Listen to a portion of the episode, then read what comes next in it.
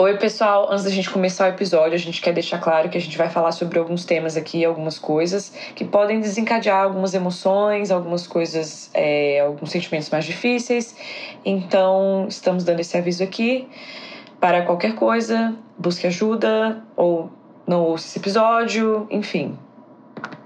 Alerta dado.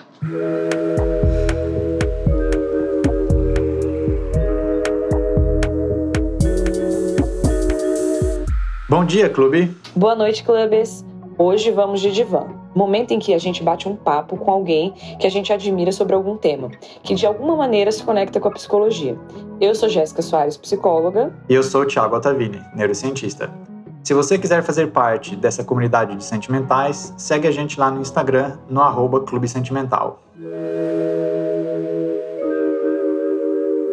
Hello! E aí, estamos de volta. We're back, baby. É, a gente tarda, mas não falha. Férias longas Adivinha. essa, né, gente? É, adivinha, doutor, quem tá de volta na praça. Pois é, e É. voltamos num tema pesadão, né? Mas assim, interessantíssimo, que nunca se acaba. É, eu, quando, eu- quando eu pensei nesse tema para começar, eu achei que ele era intenso, mas eu acho, sei lá, pensei também que podia ser interessante voltar causando impacto já. É, Isso. Vamos, deixa eu primeiro explicar que a Luísa não tá aqui. Estamos eu, eu e a Jéssica e temos uma convidada que eu já vou apresentar para vocês. A Luísa está de mudança, com muito trabalho lá na Austrália, viajando muito, se mudando, então Louca, bichinha. invadi- Isso. é, eu invadi aqui mais uma vez um episódio que não é o Pílulas. Eu sei, ouvinte, você tá ouvindo minha voz agora, mas você não está ouvindo o Pílulas. Estamos fazendo um divã. Com quem esse divã, então? Hoje vamos fazer um divã sobre o tema suicídio. Como a Jéssica falou, um tema pesado. E por que, que eu tô falando tanto e já comecei aqui? Porque eu quero apresentar para vocês a nossa convidada de hoje, que é psicóloga, que é a Camila, que é também minha irmã. Altavini, Camila também é Altavini. Camila também Altavini. É, a Camila se formou em psicologia em Brasília ah, e ela é concursada da UNB, trabalha na UNB e no momento está de licença fazendo o doutorado dela na USP, na Universidade de São Paulo, é, estudando esse tema, suicídio. Então, Camila, seja bem-vinda. Oi, Camila. Olá, olá. Obrigada. Oi, Jéssica. Oi, Thiago. Tudo bom com vocês? É muito prazer estar aqui com vocês hoje. Nossa, eu não vou falar que eu sou uma ouvinte assídua do clube, mas já ouvi alguns episódios, gosto bastante. Não ouço só os do Thiago, não é só porque ele é meu irmão. Inclusive, eu gosto muito dos da vitamina D, enfim. É, mas eu tô, tô muito feliz de estar aqui hoje.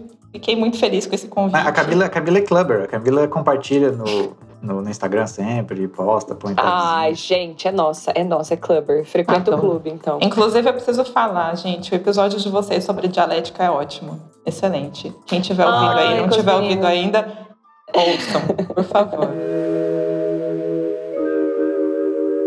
Mas enfim, você quer se apresentar? Mais alguma coisa, Camila, que ficou faltando, que você acha importante pontuar? É, Acho que mais, assim, falar um pouquinho, talvez, do que, que me, me trouxe para esse tema, né, que, que assusta muita gente, de fato. E, e não, a gente não, não deixa, a gente não se acostuma, né, assim, a gente aprende a lidar com esse tema, mas ele continua causando ansiedade, mesmo quando a gente trabalha com isso. Mas acho que só para contextualizar um pouquinho melhor, né, talvez, Uhum. é, eu, eu comecei, assim, eu sempre tive interesse né, em trabalhar com essa parte de intervenção em crise e tudo, mas acho que comecei mesmo a pensar mais nisso e desenvolver mais, mais trabalho nisso, e, e não só na clínica individual, mas né, pensando numa prevenção maior, assim, já quando eu quando eu estava já trabalhando na UNB, eu entrei na UNB em 2014, para quem conhece a UNB, né, eu trabalho lá no CAEP, eu faço parte do, do corpo técnico de lá, que é o Centro de Formação dos Alunos de, de Graduação da Psicologia. E foi mais ou menos em torno de 2018, é, não só lá na UNB, mas em várias universidades é, aqui no Brasil, a gente começou a ter casos, é, apareceram bastante na mídia, né, de suicídios de estudantes. Então, a gente teve uma onda, assim, que, que passou por, por vários casos no Brasil inteiro. E aí a gente montou um grupo lá, eu e mais quatro colegas no CAEP. A gente montou um grupo, chama Grupo Entre Linhas, para ajudar os departamentos, as coordenações a lidar com, com essas situações, né? Então a gente começou fazendo um trabalho mais de pós-venção, né? Que é quando a gente faz esse acolhimento mais imediato após uma morte por suicídio. Uhum. E aí disso surgiu um trabalho da gente assessorar os departamentos, as coordenações a desenvolver programas de prevenção é, voltados para o público de cada, cada um dos departamentos com quem a gente trabalhou. Né? Então, a gente faz, fazia esse trabalho de assessoria. Com, com a minha saída para o doutorado, confesso que eu não sei exatamente como é que tá, porque eu sei que com a pandemia elas mudaram um pouquinho o formato do trabalho lá, mas em abril eu estou voltando, aí eu conto mais detalhes para vocês. Com certeza, assim, o grupo eu sei que ainda existe, elas continuam fazendo bastante coisa lá, mas a gente está mudando um pouquinho o formato, o formato de trabalho para ficar melhor ainda. E aí eu vim fazer o doutorado aqui na USP, como o Thiago falou, para pesquisar mais sobre esse tema. Mas eu não vou me alongar muito nisso, não, porque a gente tem bastante coisa para falar. é. Mas eu acho importante, eu não sei se inclusive a gente já falou disso aqui no clube, mas eu gosto sempre de começar falando o tema, não sei como é que a Camila trabalha, mas de diferenciando, né? O que, que é o tal do suicídio? Diferenciar uma ideação, uma tentativa e o suicídio em si. É, acho que, que, é ótimo, porque é uma questão, na verdade, muito importante. Inclusive, essa, essa parte de definições e nomenclaturas é uma parte bastante delicada do estudo do, do suicídio, né, da suicidologia. Mas o que a gente mais usa como definição de suicídio hoje, né, eu até anotei aqui para trazer para vocês, é a definição de suicídio mais usada é a do Durkheim, né? Então, quem estuda isso já deve ter ouvido falar. É assim, ah, o que que ele fala, né? Todo caso de morte que resulta direta ou indiretamente de um ato positivo ou negativo executado pela própria vítima e que ela sabia que deveria produzir esse resultado. Agora traduzindo, né? Porque assim, positivo e negativo, para quem não é da área da psicologia, é, é, é, um conceito bem, bem esquisito, né? Falar de, de um, um ato positivo ou negativo, como é que é isso, né? Na verdade, a gente fala que o suicídio ele pode ocorrer pela, por uma ação mais ativa, né? Que seria esse ato positivo. E o negativo a gente fala quando a pessoa deixa de fazer alguma coisa para né, com o objetivo de causar a própria morte. Então, é isso que a gente que define como um ato positivo ou um ato negativo. Acho que o pessoal que é mais da comportamental entende um pouco melhor esse conceito também. É, então, é basicamente o, o negativo, isso. Se eu ver se eu entendi, o negativo, então, você é, seria a pessoa deixar de fazer alguma coisa que ela tem que fazer para continuar vivendo. Isso. Isso a gente vê no, no contexto da saúde, é um pouco mais fácil de ilustrar isso. Acho que talvez a Jéssica, que tem essa experiência na saúde, também tenha uma ideia, né? Quando um paciente deixa de se alimentar, ele, ele deixa assim, conscientemente, para de fazer tratamento, né? Coisas que são vitais para ele e ele deixa de fazer sabendo que aquilo vai causar a própria morte. Né? Então é, é um pouquinho diferente do que a gente está acostumado a ver. Em geral, o que a gente vê são quando as pessoas né, tomam uma atitude mais ativa, ativa. mais esse ato positivo para para causar a própria morte. É o que a gente fala, inclusive, de pessoas que, por exemplo, têm um histórico de usuário, né, de longa data, é, pessoas é, são os alcoolistas ou usuários de droga, e que na, ela não estava, na verdade, fazendo um ato é, positivo no sentido de pensar em que queria acabar com a própria vida ou acabar com o próprio sofrimento, mas sabiam que aquele ato podia resultar numa possível morte. E aí é, um, é bem, sei lá, é bem, pelo menos a gente conversa muito sobre isso, assim, se, se, se é um suicídio ou se a pessoa estava doente, entendeu? Isso que eu falar, existe, pode existir aí uma área cinzenta onde a pessoa, por estar passando por algum tipo de, de problema na vida, assume comportamentos de alto risco e aí você fica uma, numa área um pouco incerta ali de, de colocar categoricamente se é uma coisa ou outra, se, né, o quão consciente a pessoa estava do, do, ato, do comportamento que ela está assumindo. Sim, nossa, isso é o que a gente mais vê na clínica, eu acho. É, né, na clínica nada é tão preto no branco assim, né? Então é, realmente, assim, existem esses casos, não, não são tão poucos assim, né? Uhum. Onde isso, isso também gera muita discussão na psicologia, porque depende da abordagem também, né? De como é que a pessoa vai fazer essa leitura. Mas, mas sim, existem, né? O que a gente falaria assim da pessoa ter talvez um, um desejo inconsciente, né? De, de morte e que vai, ela vai tomando esses comportamentos sem às vezes sem perceber, né? Enfim, mas aí, e aí é muito difícil, né? Nesses casos é que é muito difícil você fazer essa avaliação, né? De, de risco de suicídio, de fato ou não. É, exatamente. É. Mas acho que passando para os próximos conceitos, só para a gente fechar, né? Então, basicamente, o suicídio, né? A gente pode falar que é um é quando a pessoa, o que a gente coloca quando vai colocar mais preto no branco é quando a pessoa faz alguma coisa ou deixa de fazer sabendo que vai resultar é, nesse, nesse, né, na morte dela. Então, quando, quando tem esse desejo inconsciente tal, aí já é outra questão. Às vezes a gente, a gente trabalha até de outra forma. Uhum. Né? A tentativa de suicídio, aí, né, é, é, parece óbvio, mas é, a gente considera assim, a gente também vê bastante discussão na clínica, inclusive nisso, né, porque a gente tem pessoas que consideram que a tentativa de suicídio ela deve causar algum, algum dano físico né, para a pessoa.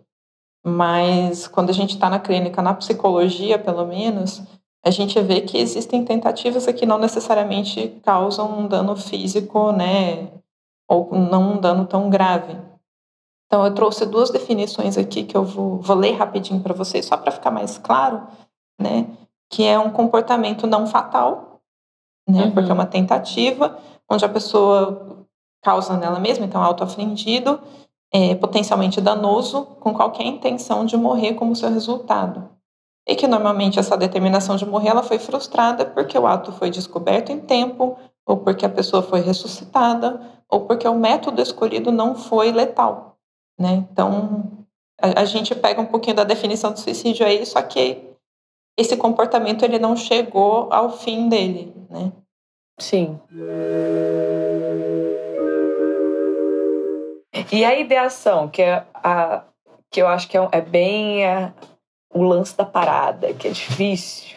É, essa, essa daí que é, que é mais complicadinha mesmo. Inclusive, eu a pesquisa que eu estou fazendo, vou falar mais para frente dela para vocês, mas a pesquisa que eu estou fazendo é o, o desfecho que eu estou usando é a ideação suicida.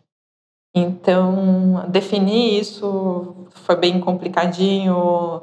Estava é, até falando mais cedo para o Tiago, né, que eu estou respondendo os revisores no meu artigo. Até isso apareceu né, no, no artigo, até sobre isso eu tive que trabalhar na resposta para os revisores, porque é um conceito muito complicado porque existem muitas definições diferentes. Isso, isso para pesquisa é péssimo, uhum. né? Para clínica já é complicado porque cada profissional vai atuar de uma forma diferente, mas para pesquisa é muito é muito ruim porque a gente não consegue comparar direito daí, né, os estudos.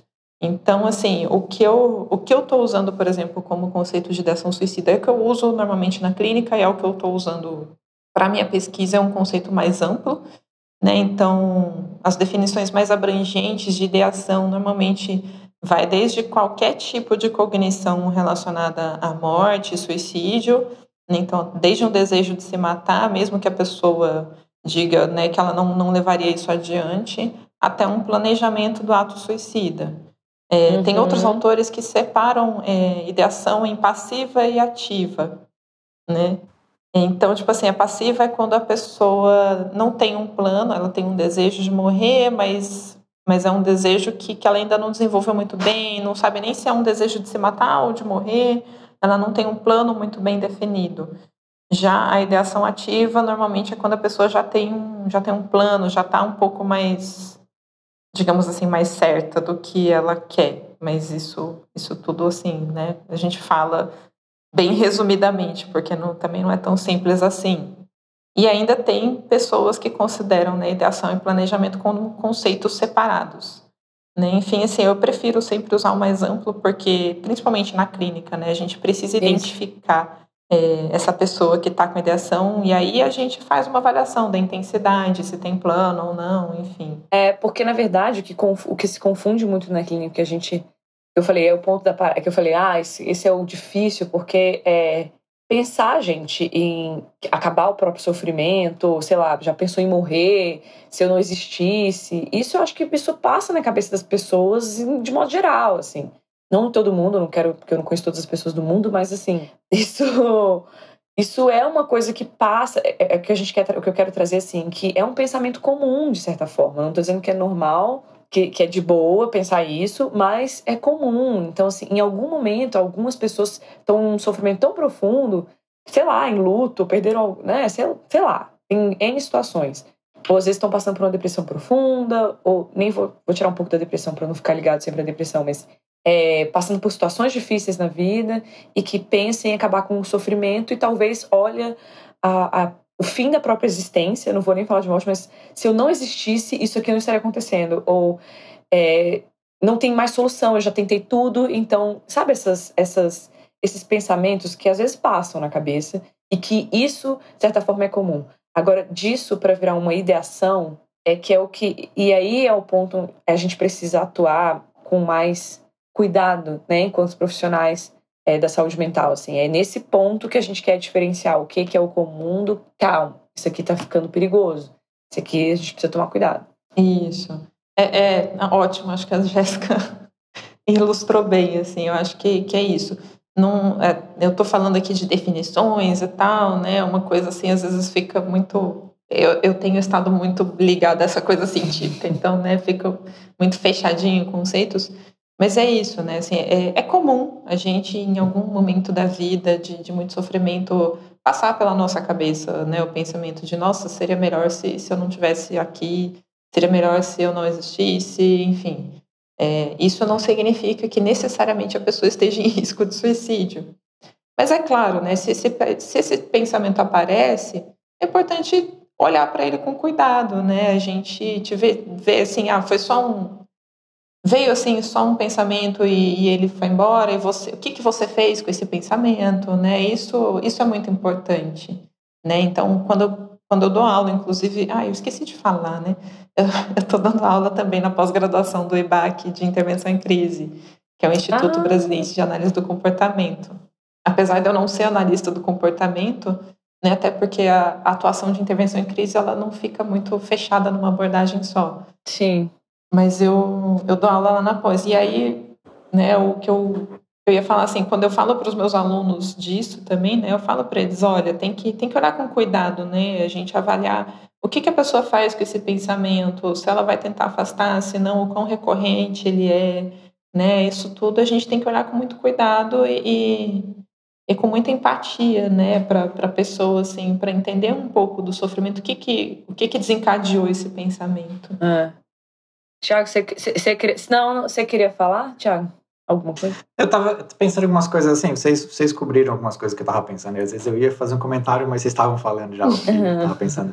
É, não, eu tava imaginando, duas coisas que eu tava imaginando aqui é que é, acho que existe também uma... Existe uma, uma, às vezes, gradação no pensamento, assim, né? E, de novo, a gente entra numa área cinzenta, talvez, que é difícil achar a diferença entre você se ver numa situação difícil. E uma coisa é você imaginar como seria se a sua existência acabasse, para passar disso para o desejo de eu gostaria que a minha uhum. existência acabasse. E às vezes essa transição ela não é clara, ela não é preta no branco. Eu estou imaginando aqui, né? Não, Pronto, não, mas é isso mesmo. É. é. Sim. E, e, outra coisa que eu imagino que o que vai pesar aí no que você vai chamar de ideação ou não é a, a intensidade e a consistência desses pensamentos, né? Como, como vocês mesmos já falaram muito bem, assim, né? é, é, acho que é comum que muitas pessoas, em algum momento na vida, tenham pelo menos imaginado isso, mas aí depende do, da intensidade, da consistência, do quão concreto é esse pensamento. Exatamente. Exatamente. É. é. É, o que eu falo, assim, a gente não, a gente não vai falar que a pessoa que fala que está pensando nisso só quer chamar atenção, nunca de forma alguma. Né? Toda, toda expressão de, de pensamento de morte, de ideação suicida, significa que a pessoa está num sofrimento real que é muito intenso, né? independente de se ela vai de fato levar isso para um ato ou não. Né? Então, acho que isso que é o mais importante. Eu vou fazer um, só quero fazer um comentário para referência que você falou isso, dessa essa ideia de que a ah, fulano tá só querendo chamar atenção, tá só querendo chamar atenção. Uma pessoa que está sofrendo em dor e às vezes ela, ela precisa ou ela quer chamar atenção, tem um, um bom motivo para isso, né? Esse só querendo chamar atenção é, é, problemático. Talvez a pessoa precise de atenção. É, é na maioria das uhum. vezes, né?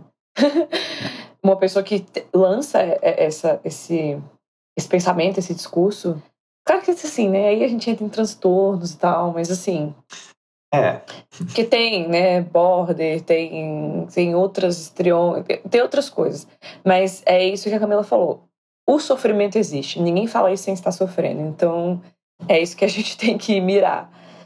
É, é porque mesmo que a pessoa faça isso para, né, pra, em, em, muitas aspas, para chamar atenção, cara, se ela tá precisando fazer isso para chamar atenção, né? Então, isso. É.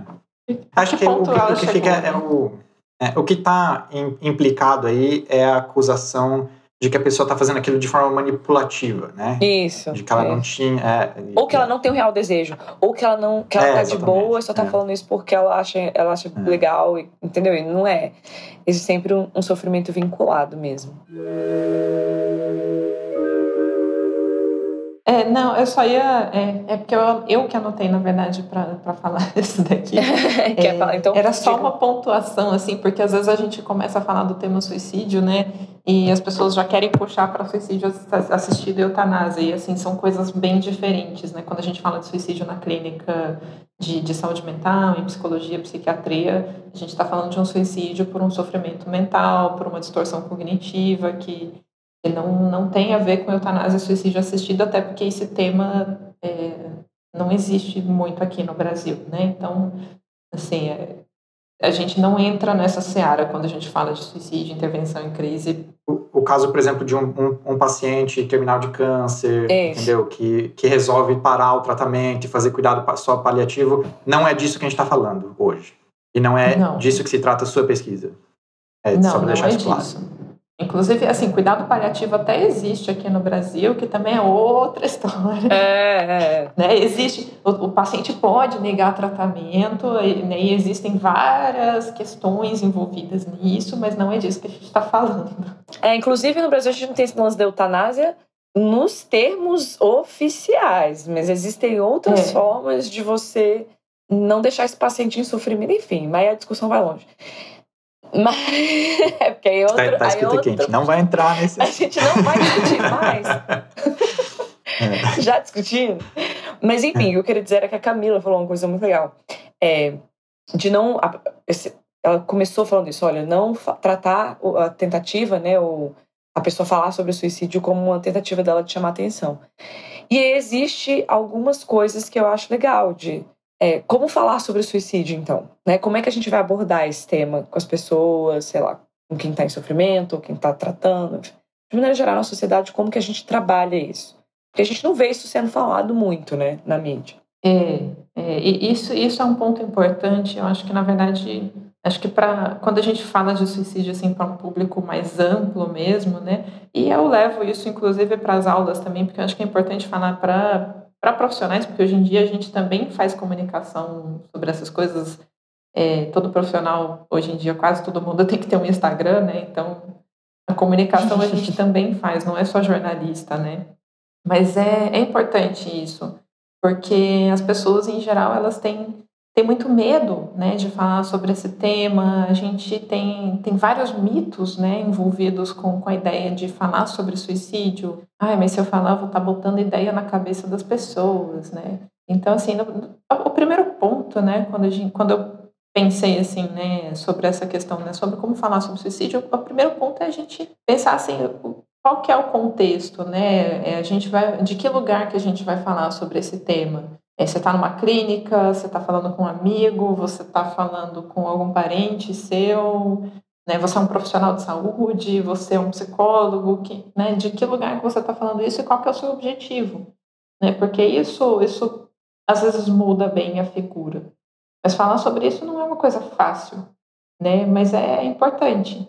A gente sabe que, que hoje a gente já sabe que falar sobre suicídio não, não ao contrário do que muita gente acredita, não bota ideia na cabeça dos outros, não vai fazer, não vai fazer ninguém pensar em suicídio quando a gente fala sobre isso. Tudo depende de como a gente fala, né?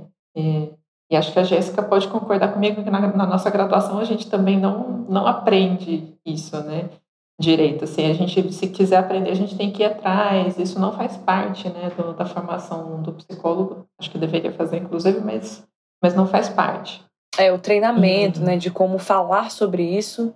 Mídias, é porque eu acho que também, nem sei se isso era muita pauta na época. Agora isso está bem em voga, assim, mas como noticiar um suicídio com, que não é muito noticiado, né? Existem muitas ressalvas nisso. Normalmente as pessoas escolhem não publicar que, é um, que foi um suicídio e tal.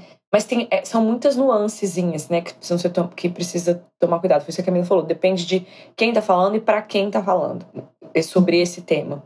É, mas eu acho que para grande população, assim, em geral, o grande cuidado. Existe até uma cartilha da OMS que eu coloquei aqui como observação, que ele bota várias. É, uma, é bem simples, assim, é bem para sociedade em geral, uma, com vários o que fazer e não fazer.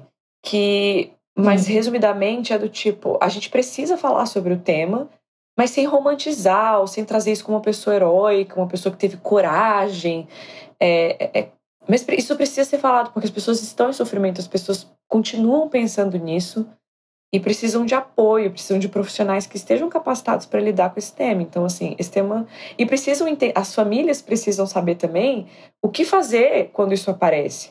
Entende? Talvez elas não sabem o, e aqui estou levantando a bandeira do que eu defendo né, no meu trabalho. Talvez elas não saibam é, o trabalho técnico do que fazer ali na hora. Mas precisa saber quem acionar, como identificar, como falar, putz, aqui, tá, aqui é um risco, aqui eu estou verificando um, um, perigo. Né? Não estou falando de conceitos muito profundos, assim, mas de olhar para uma, uma, uma, pessoa em sofrimento e falar, cara, essa pessoa precisa de ajuda.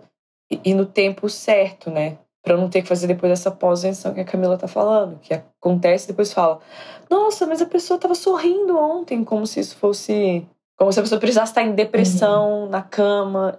Enfim, Camila, destrincha aí, que é bem o seu tema. É. Não, mas isso que você falou, de fato, assim, é, é, é muito importante. Eu só, eu só vou fazer um contraponto também, né, que, que ao mesmo tempo, assim, a gente precisa ter em mente que a gente consegue prevenir muitos suicídios, mas existem aqueles que a gente não consegue detectar. Boa. Nem profissional de saúde, nem família, né? Então, assim, é, é importante a gente falar sobre isso. Eu falo que sempre que a gente vai falar sobre esse tema, sobre qualquer tema, né, que envolva saúde mental, sofrimento, mas esse que é um pouco mais delicado às vezes, né, falar com respeito, seriedade, é, de forma acolhedora, com empatia, né? Então você ouvir a pessoa que está em sofrimento, né? E, e, se você dá, abre essa porta para ela dessa forma, né, com respeito, com acolhimento, ela vai se sentir mais à vontade para falar do que, que ela está sentindo. Eu falo, eu falo lá para os meus alunos, a gente só vai conseguir ajudar essa pessoa, a gente só vai conseguir ajudar ela a lidar com os problemas, com a situação difícil e prevenir um possível suicídio se a gente souber do que está acontecendo. Né? Então, assim, se a gente trava ali na hora, fala, não, não, não, não fala disso. Né? Então, é. não, não pode falar disso porque, porque isso daí é, é, besteira. Né? Tem muita gente que se refere ao, ao suicídio a fazer besteira. É, isso é muito comum a gente ver na clínica. O paciente fala, ai, não, é porque eu estava pensando besteira. umas besteiras. Uhum. É. Então, assim, a gente, quando você é profissional, né, ou eu, eu imagino que sim, assim, se você estiver se sentindo seguro, você enquanto familiar, você enquanto amigo, né? Eu sempre falo, se você estiver se, se sentindo seguro também para isso, porque não é fácil, né? Mas se você tiver essa possibilidade, pergunta, né? Tenta, tenta é, desconstruir essa ideia de que pensar em suicídio é pensar em besteira né? Porque a pessoa está ali sofrendo, né? Então a gente tenta quebrar um pouquinho desse preconceito para que ela possa ter acesso a, a uma ajuda de fato, né? Então eu eu acredito nisso, assim. E óbvio, eu acho que assim, para profissional, eu sempre defendo que ó, uma avaliação mínima você tem que fazer. Né? Então, se alguém aqui é psicólogo, está ouvindo a gente, eu acho que assim, aprender a fazer uma avaliação nem que seja para depois você encaminhar o caso, né, para você levar para uma supervisão se você não se sente seguro para esse atendimento, ok, não tem problema você encaminhar ou levar para supervisão. Agora, se você é familiar, se você é amigo e você acha que a pessoa pode estar pensando nisso, mas você não, não sabe o que fazer, não está se sentindo seguro, primeiro tenta resolver isso com você, né? E aí depois você vai ajudar a outra pessoa, porque também é, é muito delicado, né? Então a gente não pode forçar os outros a, a entrarem nessa seara que é, que é complexa, que é pesada. E, eu sempre falo que quem está nessa posição de cuidador também precisa de cuidado, né? Ah, é. Então, total. se você conhece alguém que está com, com risco de suicídio, se alguém falou para você, se alguém se abriu com você, você também provavelmente vai precisar de, de uma ajuda aí profissional, né? Então, é importante ter para onde levar isso também. Isso, exatamente. É, porque a gente fala muito assim do que fazer, do que fazer. É... Mas é difícil também estar nessa posição, né? É difícil você se colocar nessa posição.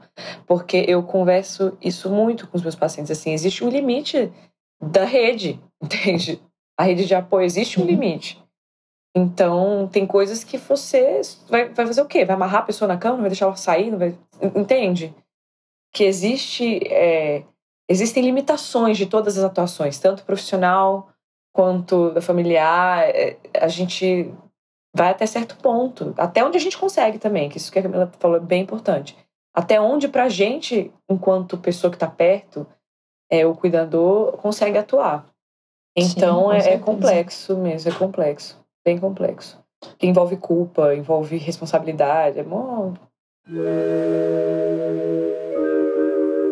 Então, eu teve alguma coisa que eu anotei aqui que, é, que eu achei interessante comentar. Como a, Jéssica já falou antes também, às vezes quando tem um caso é, mais de uma pessoa conhecida, uma pessoa pública, que morre e é, é vítima é, de suicídio, isso às vezes não é nem noticiado, né? Que foi se fala que a notícia é a morte, mas não explica direito o caso.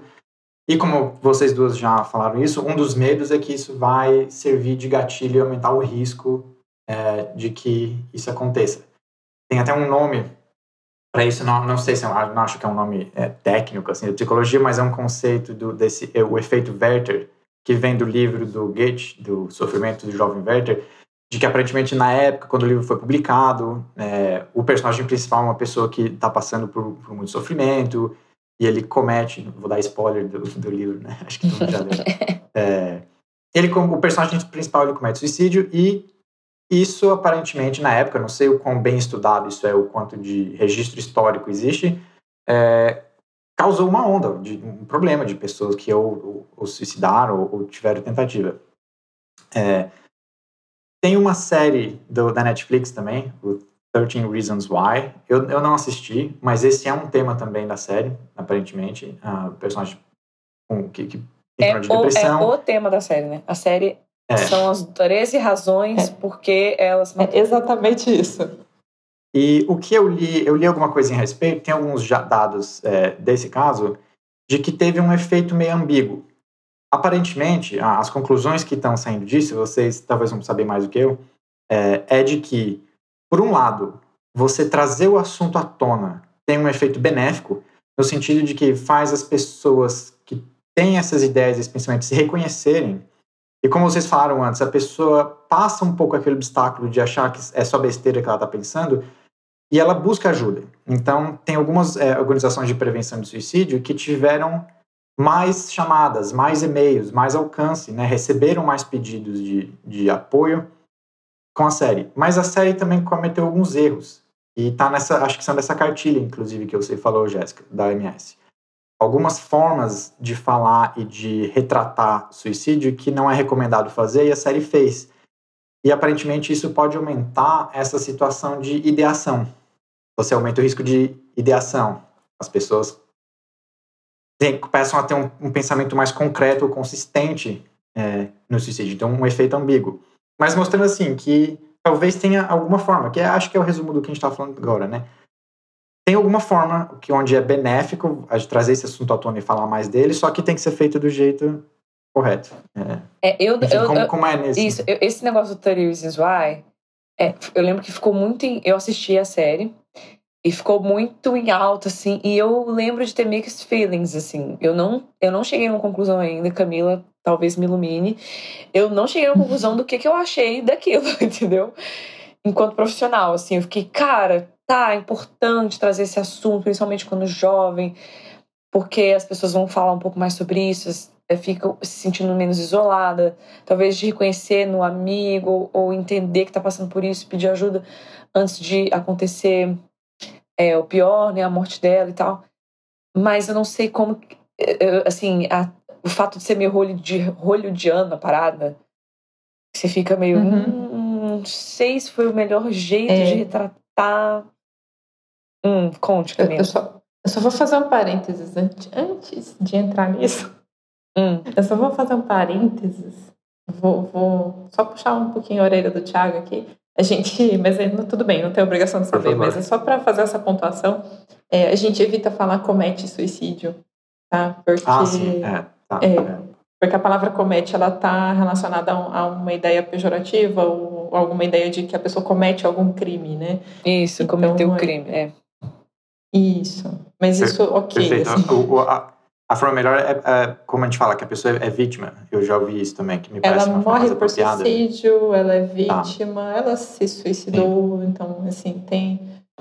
É, é, é, porque às vezes é difícil falar, né? A pessoa morre por suicídio, assim, é, é fica um pouco pesado. A gente tenta usar Perfeito. outros termos, mas, mas acho que quanto mais a gente normalizar, né, o uso do termo correto, melhor. Mas, para além disso, nossa, tem, tem, consigo ver várias coisas aí dentro de tudo que vocês falaram.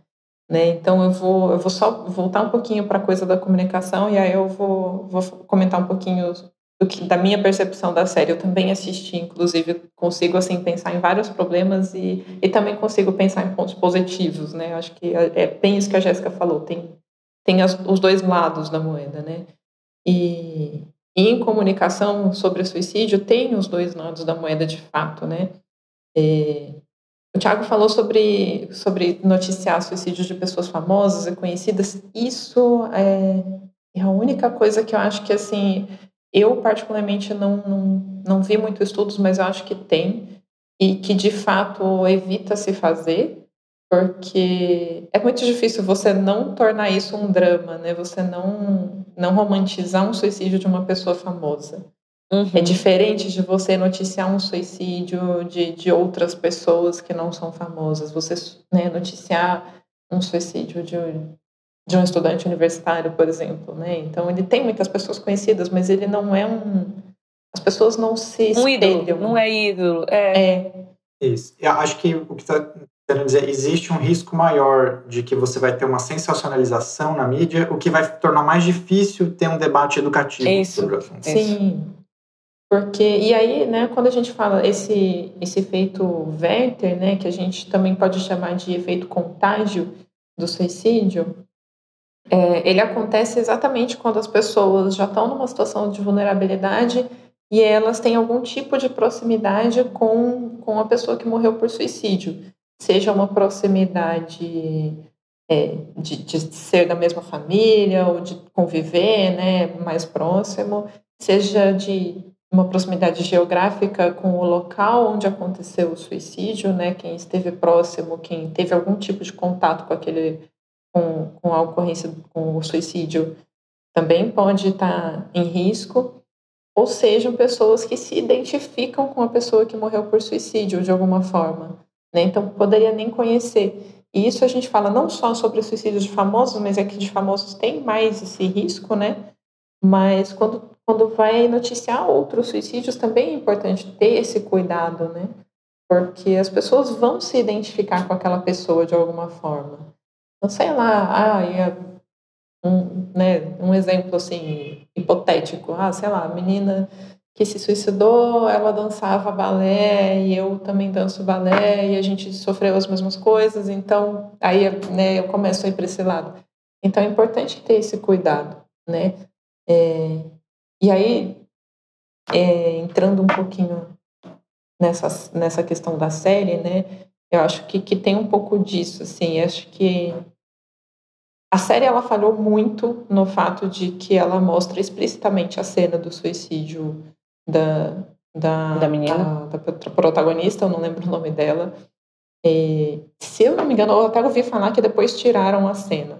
Eu, eu não fui atrás de, de checar se realmente tiraram ou não, Mas, mas assim, esse é exatamente é o tipo de coisa que não se faz, né? A gente vê muito aqui no Brasil, pelo menos, a gente vê muita notícia de, de suicídio que mostra foto do local, que mostra foto da pessoa, que eu, assim, é, é muito complicado, porque isso é exatamente o tipo de coisa que não se faz, né? Você não, não divulga a imagem do local, você não expõe as pessoas a esse tipo de, né, de situação. E, e eu acho que um, um, outro problema da série, e aí entra até um pouco no, no nome da série, né, de 13 razões, né, 13 Reasons, porque é como se o suicídio tivesse uma causa, né? E eu acho que isso até estava para a gente entrar um pouquinho nesse tema antes, mais, mais para frente, mas já, já pincelando um pouquinho, né? O suicídio ele é multicausal, ele é um, ele é um fenômeno muito complexo. Então é muito complicado a gente atribuir uma única causa, ou 13 causas, né, que uhum. seja para um, um suicídio. É, na minha opinião, na série, assim, não mostra tão claramente ela, ela buscando ajuda com tanta vontade, assim, né? Exatamente porque quem está considerando o suicídio, né, tem, tem uma certa distorção cognitiva, então é, aí entra em outras questões, né, que são mais da psicologia. É, existe um termo que a gente usa para isso que é visão de túnel, né? onde a pessoa não consegue ver nada além daquilo, daquele que é o sofrimento dela. Então, o que para ela era uma busca por ajuda, as outras pessoas não necessariamente entendiam dessa forma, né?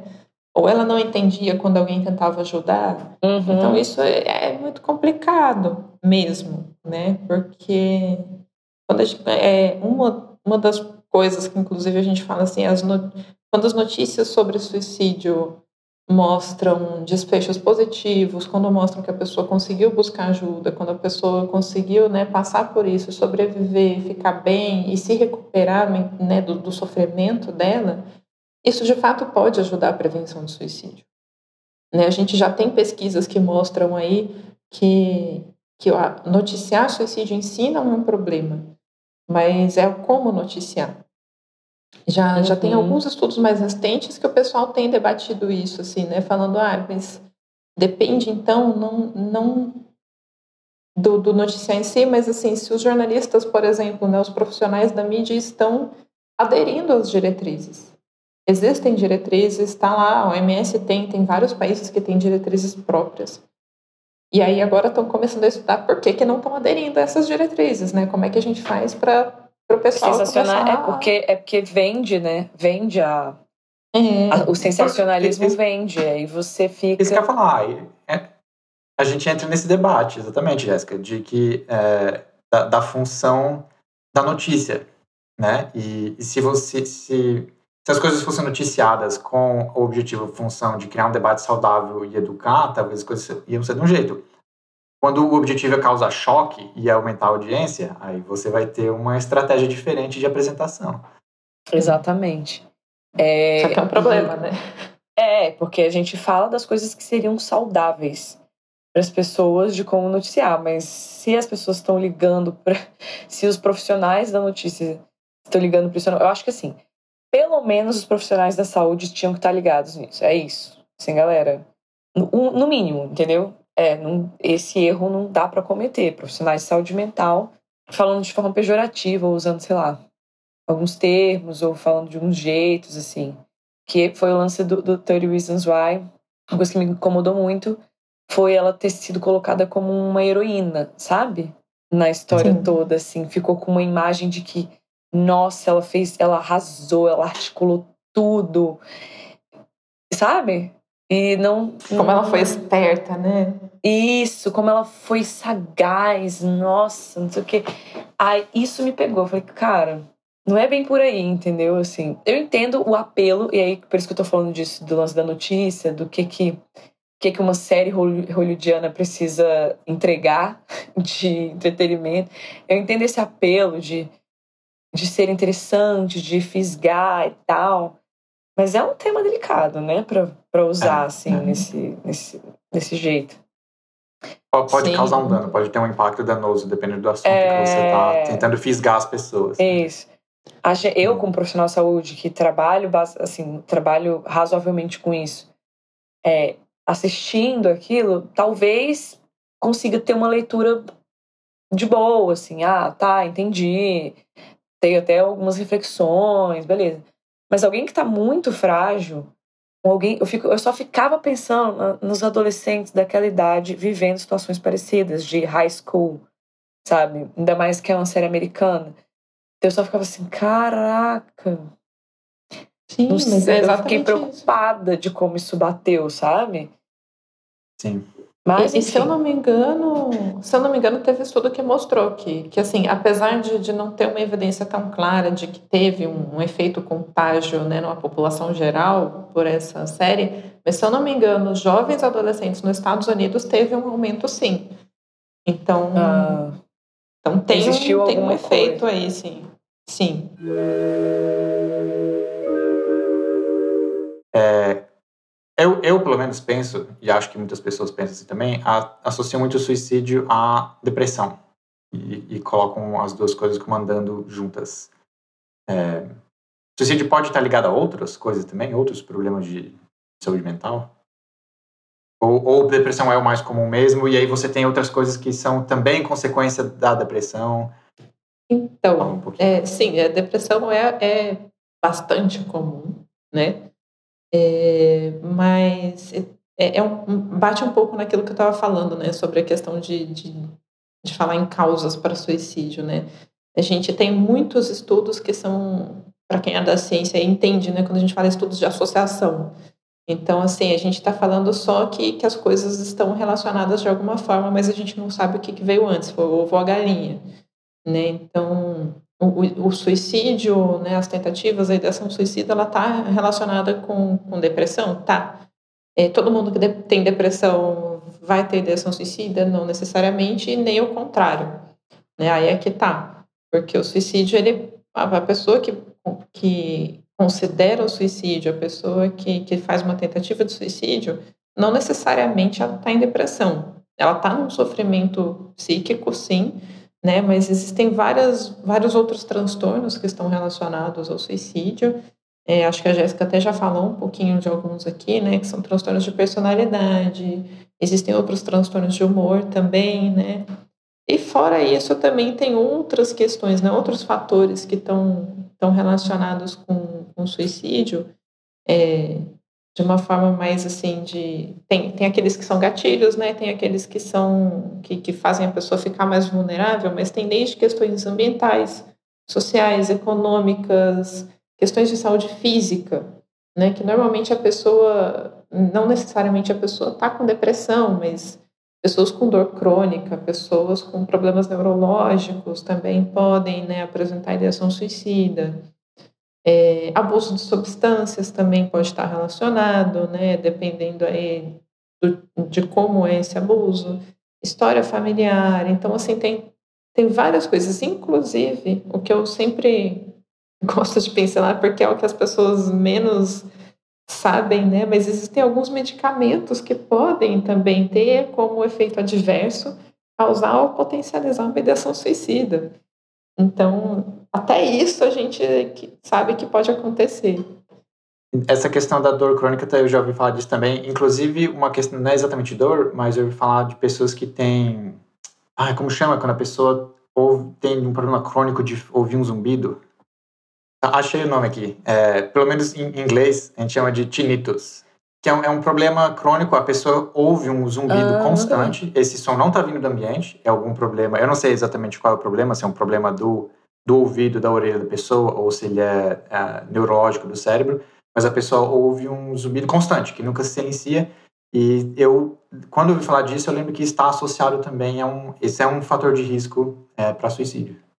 É porque são coisas que causam muito sofrimento, né? Sim. Assim, sim, se a gente for é, parar para pensar... É. Né? São, são coisas que causam muito sofrimento, um sofrimento muito intenso, que a pessoa não, de fato, Exatamente. não vai conseguir enxergar uma solução para aquilo que ela está vivendo.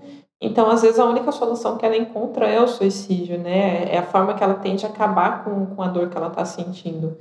E isso, isso realmente é bem complicado. Só que é importante lembrar, né, que, que para existir o risco de suicídio, assim, acho que tem, tem que ter uma combinação de vários fatores. Não é uma coisa só que vai fazer a pessoa é, fazer uma tentativa de suicídio. Né? Então, então, normalmente, assim, é uma combinação de fatores e aí, sei lá, normalmente tem um evento que a gente chama de gatilho, né? Que é a gota d'água para a pessoa ir, de fato, uhum. fazer a tentativa, né? Existem várias formas também, mas, mas em geral existe um gatilho, né, para isso. Então, é, é importante a gente ter, ter isso em mente, assim, não é, não é só uma coisa. Então, essa é outra coisa que, voltando para a história da comunicação, mas que eu, que eu, que eu acho meio meio é bizarro assim, né? Quando noticiam e botam, sei lá, a última postagem da pessoa no Facebook. Ai, é. é e aí, tipo assim, é como se aquilo que a pessoa escreveu fosse dar a resposta de por que, que ela se suicidou. E, e, e não, porque naquele momento a pessoa já já estava sofrendo demais, ela já estava com, com uma distorção, ela não estava conseguindo a, a, lógica da pessoa que considera suicídio não é a mesma lógica é, do senso comum que a gente está acostumado a, a, usar, né? Então assim a, lógica da pessoa é outra. Né? Às vezes a gente, o que a gente acha que vai ajudar, às vezes atrapalha. Isso é bem complicado. Ah, eu nunca tinha pensado nisso. Eu estava pensando mais no sentido da pessoa é, trazer um sensacionalismo para é, ai, vamos botar a última mensagem da pessoa, olha que ela avisou, meio que botando assim, tá vendo? As pessoas deviam ter lido isso, né? Tipo, botando pra galera, tá vendo? Ela avisou, olha só, vocês deviam estar atentos a isso. E eu nunca tinha pensado por esse lado, sabe, Camila? De tipo. É, aquela lógica não era uma lógica saudável mais. Ali já não era uma pessoa que estava pensando como, umas, como pessoas saudáveis na teoria pensam. Então, é, é interessante mesmo. É, de você falar um pouquinho rapidinho aqui sobre a sua pesquisa. O que é que você está pesquisando no seu doutorado? É, então, o tema da minha pesquisa, é, eu acho que eu acho que eu não falei, né, mas já deve ter ficado um, pouquinho pincelado aí, mas o tema da minha pesquisa é comportamento suicida e prevenção entre estudantes universitários no Brasil. Né? E aí, por que, que eu entrei para esse tema? Tem a ver com o meu trabalho no CAEP, né? Que eu falei para vocês que em 2018 a gente desenvolveu aquele grupo Entre Linhas, a gente começou né, a pensar mais sobre isso. E com isso eu fui vendo né, que a gente não tem muita evidência científica, na verdade, sobre prevenção de suicídio. Então eu, eu resolvi decidir vir estudar nesse, né, com essa pegada mais epidemiológica. E aí só um parênteses, né? Porque quando a gente fala de epidemiologia, muita gente acha que tem a ver com, com estudos de epidemias. É, por mais que o nome remeta a isso, né, assim, é importante só, só pontuar né, que epidemiologia, na verdade, é, é um, um tipo de estudo que usa métodos quantitativos né, para estudar as doenças nas populações e definir estratégias de prevenção, de controle, entender quais são os fatores né, relacionados, o que, que pode aumentar e o que, que pode reduzir né, a ocorrência daquela doença. E aí, assim, por mais que o suicídio não seja uma doença, mas ele é um, um desfecho né, desfavorável em saúde. Então, a gente também trabalha com epidemiologia para suicídio também. Mas voltando para minha pesquisa, então a minha ideia é essa, assim, é, é eu estou trabalhando com um banco de dados de, de universitários que foi coletado em 2009. São mais de 12 mil universitários que responderam essa pesquisa. Então, apesar de ser antigo, é um banco bem grande. Ele é representativo da. É lá do CAEP? Não, ele é do pessoal aqui da USP. Ele foi um estudo que eles fizeram em, com estudantes de todas as universidades, de todas as universidades, não, de todas as capitais, universidades públicas e privadas de, de todas as capitais brasileiras. Era mais direcionado para uso de álcool, tabaco e outras drogas, mas eles também coletaram alguns dados sobre saúde mental. E aí eu estou usando. E aí você vai usar isso. Uhum. Exatamente. Eu estou usando esse banco, é, porque uma das perguntas era sobre ideação suicida. E aí eu estou vendo quais são os fatores relacionados à ideação suicida. Então, além, além de uso de substâncias, eles também pegaram características sociodemográficas e algumas questões relacionadas à vida acadêmica. Né? Ah. Então, por exemplo, esse, esse, esse artigo que eu estou respondendo os revisores agora, é, que eu espero que seja publicado em breve, é um artigo que eu, que eu fiz de, de associação, né? Então a gente encontrou, inclusive, né, alguns, alguns dados assim de, mostrando que, que pode haver uma associação com desempenho acadêmico, com satisfação com o curso, pessoas que estão querendo largar a faculdade ou pedir trancamento podem estar com maior chance de, de apresentar ideação suicida. Né? Então, isso que, que para a gente é, uhum. que seria assim, ó, a novidade né, da nossa pesquisa, porque a gente tem pouca pesquisa nessa área, principalmente em países é, que a gente chama né, de em desenvolvimento, né? digamos assim, que é o Brasil e, e, e outros países similares. Então, a ideia é essa. E aí a gente vai fazer uma outra análise também, que daí é um pouquinho mais complexa do que análise de associação, para tentar separar em grupos os estudantes, né, de acordo com os padrões de respostas que eles deram para esse questionário, e aí sim ver assim se existe um, um, um grupo mais vulnerável né, para a ideação suicida e quais são as características desse grupo. É, e aí tem, tem um grupo que é o grupo que é mais consome mais álcool, tabaco e outras drogas, né? Então a gente a, a gente está com alguns dados já disso, mas ainda falta fazer a parte de interpretação, né? E tudo. Então ainda tem que dar uma refinada nesse outro. Mas é, é, bem resumidamente é isso. É, e falando, do, falando mais desse lance do, dos estudantes, se tem uma relação com a vida acadêmica, né? Tipo, essa seria a grande novidade, assim, da, da questão. Sim. É, e, e, e a, o meu interesse em pegar né, essa parte de, de vida acadêmica, porque é onde a gente vai conseguir ter uma atuação de fato, né? Então, assim, a gente tem os professores, tem todo o pessoal da universidade que consegue, às vezes, identificar alguns sinais de que a pessoa pode estar né, em algum tipo de sofrimento, e aí, daí, encaminhar para algum tipo de triagem, algum tipo de Sim. atendimento. Então, assim, é, é para a gente pensar numa detecção é, precoce mesmo dessas pessoas, e aí sim, né, poder fazer um, uma avaliação e um encaminhamento quando necessário.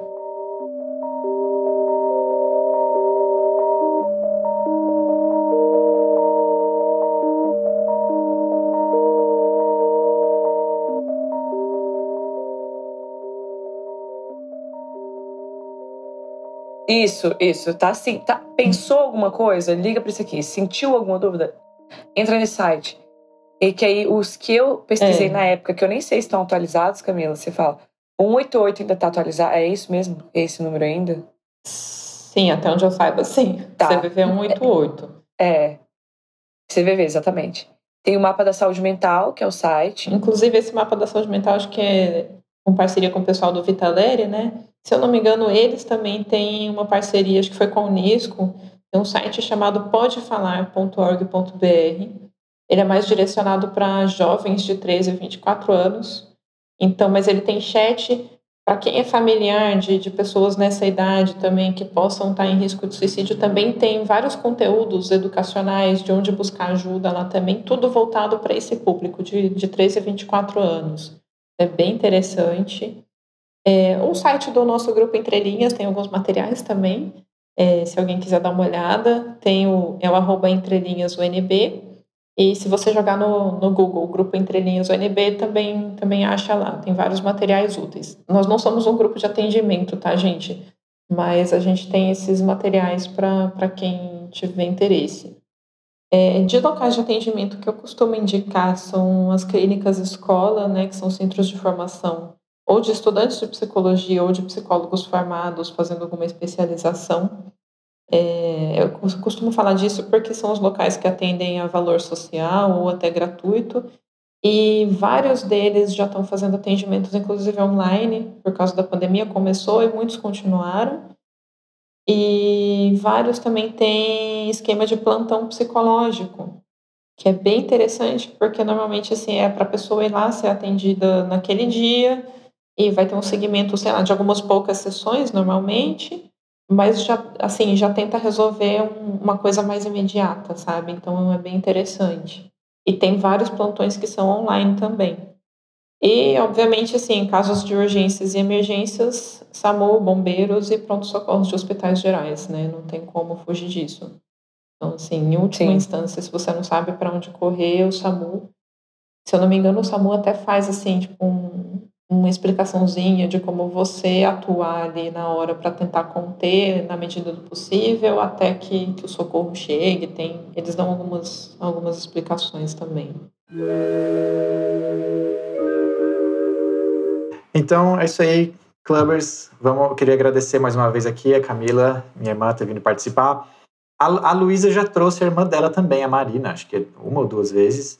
Então tá faltando só você, Jess, pra gente completar o o nepotismo aqui do, do Clube Sentinel. A tríade. Olha, minha irmã vai ter coisa pra falar, hein? Que minha irmã tá, tá bem no, no antro da justiça aí desse, dessas novas configurações do Brasil.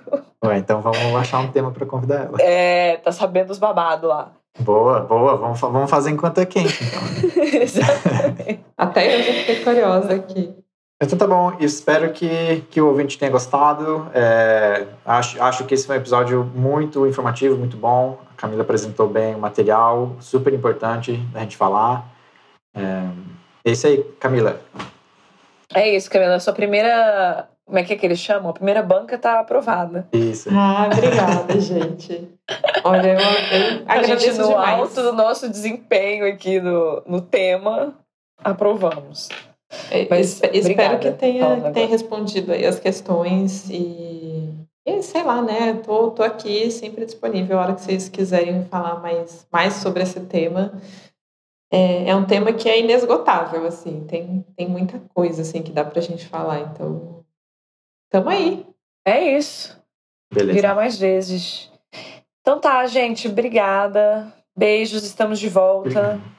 Hello, ouvintes, até a próxima. Tchau, tchau. Até mais. Tchau, tchau gente. Beijo. do Clube Sentimental. Tchau, tchau, gente. Beijo. Beijo. Tchau. Lembrando que esse podcast é uma produção independente do Clube Sentimental. Seu apoio é fundamental. Então, segue a gente lá no Spotify e marca cinco estrelinhas, é muito importante. No Instagram, o perfil é o arroba Clube Sentimental. As artes são feitas pela Beatriz, do arroba Atenta e Forte, e a edição de áudio é feita pelo Aloísio, do arroba Som do Colo. Até mais!